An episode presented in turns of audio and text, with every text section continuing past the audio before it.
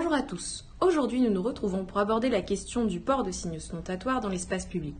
En 2015, le licenciement de l'employé d'une crèche privée abordant un signe religieux ostentatoire a été jugé légal. L'affaire Babylou. Le débat s'est ensuite élargi aux salariés des entreprises privées à l'occasion des discussions sur la loi El Khomri, finalement adoptée en août 2016. Les signes religieux sont omniprésents dans les débats de société contemporains et certains voudraient qu'ils ne soient visibles nulle part. Ces débats et propositions soulèvent de nombreuses questions ayant une dimension juridique, mais aussi politique et sociale. Nous allons nous demander en quoi les signes ostentatoires dans l'espace public en France font-ils débat. Nous verrons premièrement des faits d'actualité de port de signes ostentatoires. Puis il sera question de différentes règles et lois concernant le port de signes religieux. Enfin, nous analyserons la vie de différentes personnes politiques afin de montrer que le port de signes ostentatoires fait débat au sein même des partis politiques. L'été 2016 a également été marqué par l'adoption de plusieurs communes d'arrêtés municipaux interdisant le port de la burqa sur les plages publiques. L'automne 2016, quant à lui, a fait de nombreux débats sur la légalité de l'installation des crèches de Noël dans les lieux publics. Régulièrement, la question de l'interdiction dans les universités publiques de tout signe ou tenue manifestant ostensiblement une apparence religieuse de la part des étudiants est posée. Des interrogations similaires concernent les parents accompagnant des sorties scolaires dans le cadre de l'enseignement public, primaire ou secondaire. Dans le contexte de l'élection présidentielle d'avril-mai 2017, certains proposent plus largement d'interdire tout signe religieux ostentatoire dans l'ensemble de l'espace public.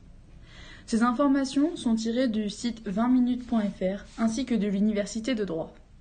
Il y a eu également de nombreux mouvements de protestation à la RATP qui ont été déclenchés suite aux affiches d'un concert avec la mention en faveur des chrétiens d'Orient.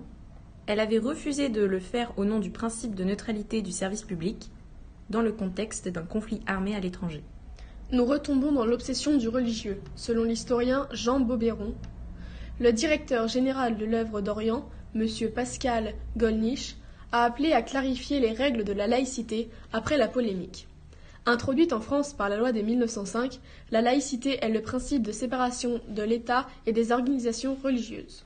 Cette loi fixe le cadre, la République assure la liberté de conscience. Elle garantit le libre exercice des cultes sous les seules restrictions édictées dans l'intérêt de l'ordre public. Dans l'espace public, que ce soit dans la rue, les transports en commun, les commerces ou encore les centres commerciaux, chacun a le droit de porter un signe religieux ou même le voile. La neutralité s'impose en effet à l'État et à ses représentants, mais pas aux usagers ni aux citoyens à l'intérieur des établissements publics, dont les écoles. Depuis la loi de 2010, il est toutefois interdit, interdit de porter une tenue destinée à dissimuler son visage dans l'espace public. Le voile intégral est ainsi interdit. Ainsi, comme nous pouvons le constater, de nombreux faits font débat sans forcément aboutir à une solution. Néanmoins, il existe quelques règles et lois qui permettent de vivre ensemble malgré le port ou non de signes ostentatoires. Concernant les règles des signes ostentatoires dans l'espace public en France, notamment les hôpitaux, la circulaire du 2 février 2005 relative à la laïcité dans les établissements de santé définit les grands principes s'appliquant dans les hôpitaux. Le personnel hospitalier doit soigner les patients de façon impartiale et respecter leur liberté de conscience.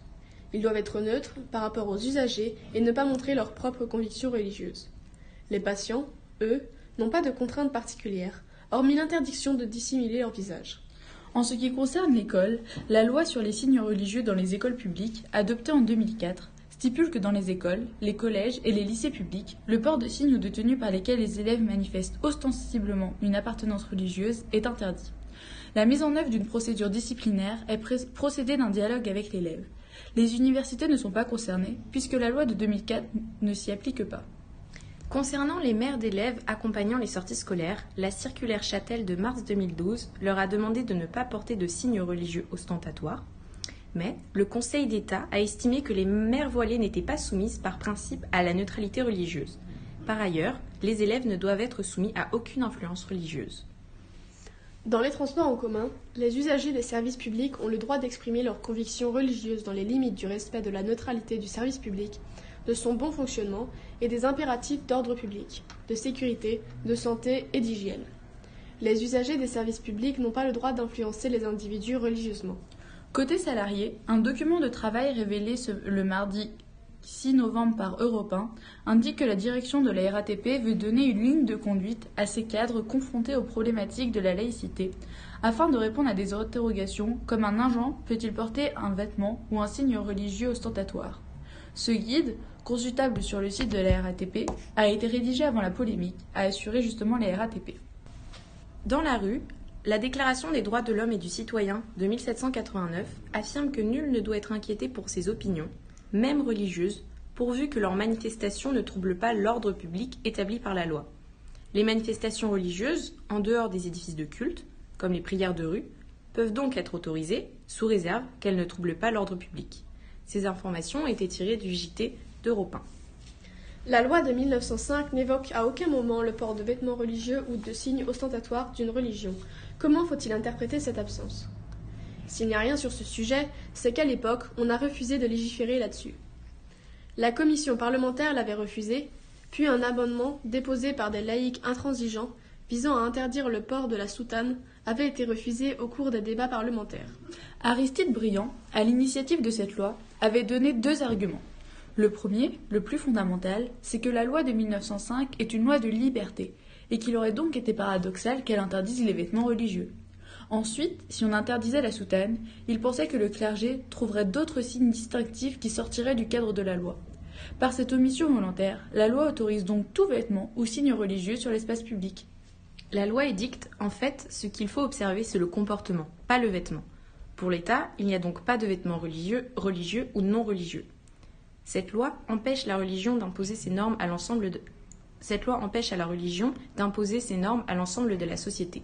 En revanche, vous avez le droit de pratiquer, de croire, et même de montrer votre croyance si vous le voulez. Il y a un article très intéressant, l'article 31, qui punit de même peine ceux qui voudraient vous obliger à croire ou à participer à un office religieux, et ceux qui voudraient vous empêcher de croire ou de pratiquer. L'obligation de croire ou de ne pas croire est donc passible de la même sanction. Aujourd'hui, de plus en plus de voix s'élèvent pour l'interdiction totale des signes religieux dans l'espace public. La recommandation du président du constitutoire israélite de Marseille sur le port de la kippa va dans le même sens. Cela contrevient donc avec l'esprit de la loi C'est la grande dérive actuelle. Après l'odieuse agression à Marseille, ce qu'il faut condamner, c'est l'agression, pas le port de la kippa. Le problème, c'est que très vite, des débats ont porté non plus sur l'agression, mais sur le fait de savoir s'il fallait interdire ou non la kippa. Or, les tenants de l'interdiction prônent en fait une laïcité opposée dans l'esprit de la loi de 1905.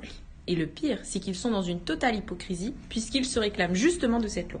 Ils le font soit par, ignorance, soit par mauvaise foi. Le directeur ne préfère pas trancher, mais il rappelle néanmoins que l'homme qui avait proposé l'amendement sur l'interdiction de la soutane est ignoré du souvenir de la mémoire nationale. Malgré les règles mises en place, chaque personnalité politique a son avis sur la question. Voici quelques avis. Selon quelques politiques, il ne faudrait pas porter de voile, ni de kippa, ni de turban sur la tête dans tout l'espace public. Marine Le Pen veut appliquer à l'ensemble de la société la loi limitée actuellement dans les établissements scolaires de la maternelle à la terminale. Ce n'est pas écrit noir sur blanc dans son programme, mais elle l'a redit dans toutes ses dernières interviews. Nicolas Dupont-Aignan ne va pas aussi loin, mais veut bannir tous les signes d'appartenance religieuse dans les, dans les universités et les hôpitaux et laisser la possibilité aux entreprises d'adopter ce type de mesures. François, François Fillon, qui se dit publiquement chrétien, ne veut pas interdire tous les signes religieux dans l'espace public et revendique ce droit pour celles et ceux qui ne troubleraient pas l'ordre public. La loi de 1905 sur la laïcité, celle de 2004 sur les emblèmes religieux à l'école et celle de 2010 sur la dissimulation du visage lui conviennent, ni plus ni moins. Discours similaire chez Jean-Luc Mélenchon, sauf qu'à la différence de François Fillon, il se dit opposé, à titre personnel, au port de signes religieux ostentatoires. Il ne veut pas que des ministres françaises modifient leur tenue en visite à l'étranger. Mantille au Vatican, voile dans certains pays musulmans. Faut-il donc faire évoluer la législation? Le candidat de la France insoumise ne souhaite pas non plus faire évoluer la législation. Quant à Emmanuel Macron, il prend, soin même, il prend même soin d'écrire dans son projet qu'il ne veut pas étendre l'interdiction à l'université. En cela, et c'est rare dans cette campagne, Emmanuel Macron a la même vision, plutôt libérale à l'anglo-saxonne, que, Benoît Hamon.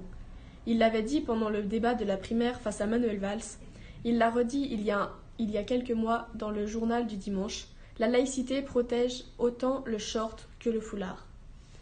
Pour conclure, le port de signes ostentatoires dans l'espace public en France fait débat dans notre société contemporaine, où la laïcité est instaurée en France depuis la séparation de l'Église et de l'État de 1905.